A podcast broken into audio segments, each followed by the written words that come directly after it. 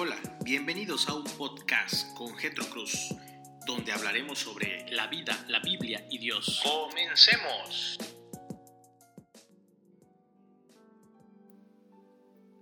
Hola, muy buenas tardes, amados amigos. Les saludo desde la ciudad de Chetumal, Quintana Roo, el día de hoy, miércoles 22 de abril. El día de hoy me gustaría platicar con ustedes sobre la motivación tras todo lo que hacemos y decimos, pero antes me gustaría leer el Salmo 145, el cual dice así, Te exaltaré mi Dios, mi Rey, y bendeciré tu nombre eternamente y para siempre. Cada día te bendeciré y alabaré tu nombre eternamente y para siempre. Grande es Jehová y digno de suprema alabanza, y su grandeza es inescrutable. Generación a generación celebrarán tus obras y anunciarán tus poderosos hechos. En la hermosura de la gloria de tu magnificencia y en tus hechos maravillosos meditaré del poder de tus hechos estupendos hablarán los hombres, y yo publicaré tu grandeza, proclamarán la memoria de tu inmensa bondad, y cantarán tu justicia. Clemente y misericordioso es Jehová, lento para la ira y grande misericordia. Bueno es Jehová para con todos, y sus misericordias sobre todas sus obras. Te alaben, oh Jehová, todas tus obras, y tus santos te bendigan, la gloria de tu reino digan, y hablen de tu poder para hacer saber a los hijos de los hombres sus poderosos hechos y la gloria de la magnificencia de su reino. Tu reino es reino de todos los siglos y tu señorío en todas las generaciones. Jehová es fiel en todas sus palabras y bueno en todas sus obras. Sostiene Jehová a todos los que caen y levanta a todos los oprimidos. Los ojos de todos esperan en ti y tú les das su comida a su tiempo. Abre su mano y colmas de bendición a todo ser viviente. Justo es Jehová en todos sus caminos y misericordioso en todas sus obras. Cercano está Jehová a todos los que le invocan, a todos los que le invocan de verdad. Cumplirán el deseo de los que le temen. Oirán asimismo el clamor de ellos y los salvará. Jehová guarda a todos los que le aman, mas destruirá a todos los impíos. La alabanza de Jehová proclamará mi boca y todos bendigan su santo nombre eternamente y para siempre. Salmo 145. ¿Cuál es la cosmovisión de este salmo? Todo ser humano ha sido programado por Dios para vivir en admiración diaria ante Él. Esto significa que la admiración por Dios fue diseñada para ser la más profunda y práctica motivación diaria que cambia la vida de todo ser humano este es el llamado de cada persona. Este es el paraguas de protección sobre cada persona. Esta es la realidad que define y da forma a toda la realidad. ¿Cómo funciona esto en la práctica? Mi admiración por Dios debería de alguna manera motivar todo lo que hago y digo. Mi admiración por Dios debería ser la razón por la cual pienso lo que pienso. Debería ser la razón por la cual deseo lo que deseo. Mi admiración por Dios debería ser la razón por lo cual trato a mi esposa como la trato y educo a mis hijos de la manera como los educo. Debería ser la razón por la cual me desempeño de la forma como lo hago en mi trabajo o en mi manejo de finanzas. Debería estructurar la forma en la que pienso acerca de las posesiones, posiciones y el poder. Mi admiración por Dios debería motivar mi relación con todo el resto de mi familia, mi prójimo. Mi admiración por Dios debería darme la dirección acerca de la manera de vivir como un ciudadano en la sociedad. Debería formar mi manera de pensar sobre mí mismo, sobre mis expectativas, sobre los demás. Mi, mi admiración por Dios me debería levantar de mis momentos más oscuros de desaliento y debería ser la fuente de mis celebraciones más exuberantes.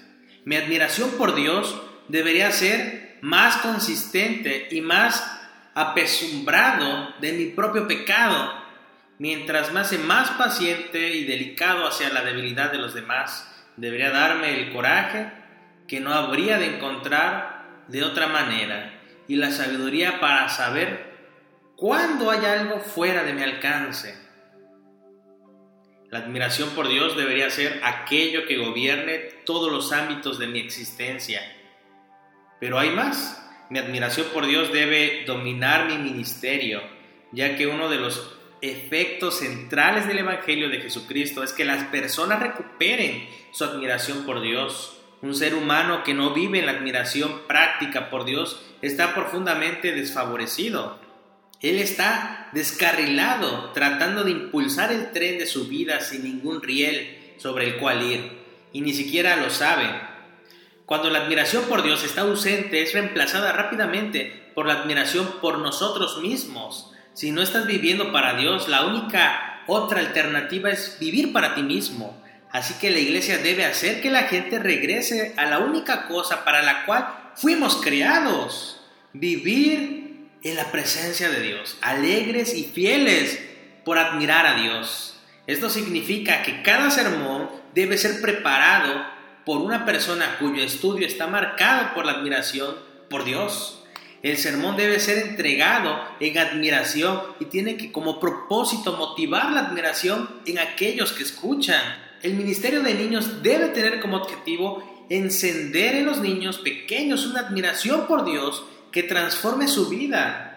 El ministerio juvenil de la iglesia debe ir más allá del entretenimiento bíblico y hacer todo lo posible para ayudar a los adolescentes a ver la gloria de Dios y hacer todo lo posible para ayudar a los adolescentes a ver la gloria de Dios y designarla como aquello por lo cual ellos vivirán. El ministerio hacia la mujer debe hacer más que dar a las mujeres un lugar para compartir unas con otras o tener intereses en común. Las mujeres tienen que ser rescatadas de sí mismas y de los innumerables intereses egoístas que tocan sus corazones. La admiración por Dios provee ese rescate. Los ministerios para hombres necesitan dar a conocer la fealdad en el corazón de muchos de ellos hacia las cosas de Dios y confrontarlos y estimularlos en su identidad como los creados para vivir y proceder desde un celo humilde para la gloria de Dios y en vez de la suya propia. Las misiones y el evangelismo deben ser impulsados por la admiración por Dios. Recuerden, Pablo argumenta que esta es la razón de la cruz. Él dice, Jesús vino para que los que viven ya no vivan para sí, sino para aquel que murió y resucitó por ellos. Esto lo menciona en la segunda carta a los Corintios capítulo 5 versículo 15. Por la poderosa gracia puede mantenerse esta admiración con vida Solo entonces podremos ser utilizados para encender esa admiración en los demás. Tenemos la oportunidad, hermanos, de reflexionar en esta tarde en todo aquello que no hemos hecho para darle la gloria a Dios. Debemos darnos cuenta cuando Él dejó de ser el centro de nuestro universo. Y debemos también reconocer que hemos fallado. Debemos reconocer lo cuán necesitados estamos del Señor.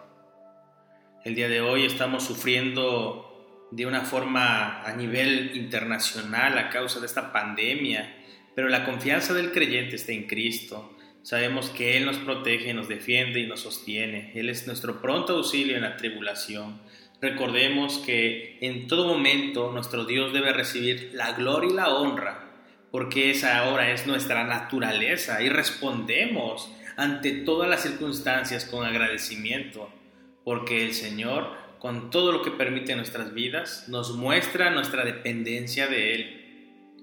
Así que te deseo un excelente día, que tú puedas meditar en el Señor y que te des cuenta de que tu comunión con el Señor es indispensable.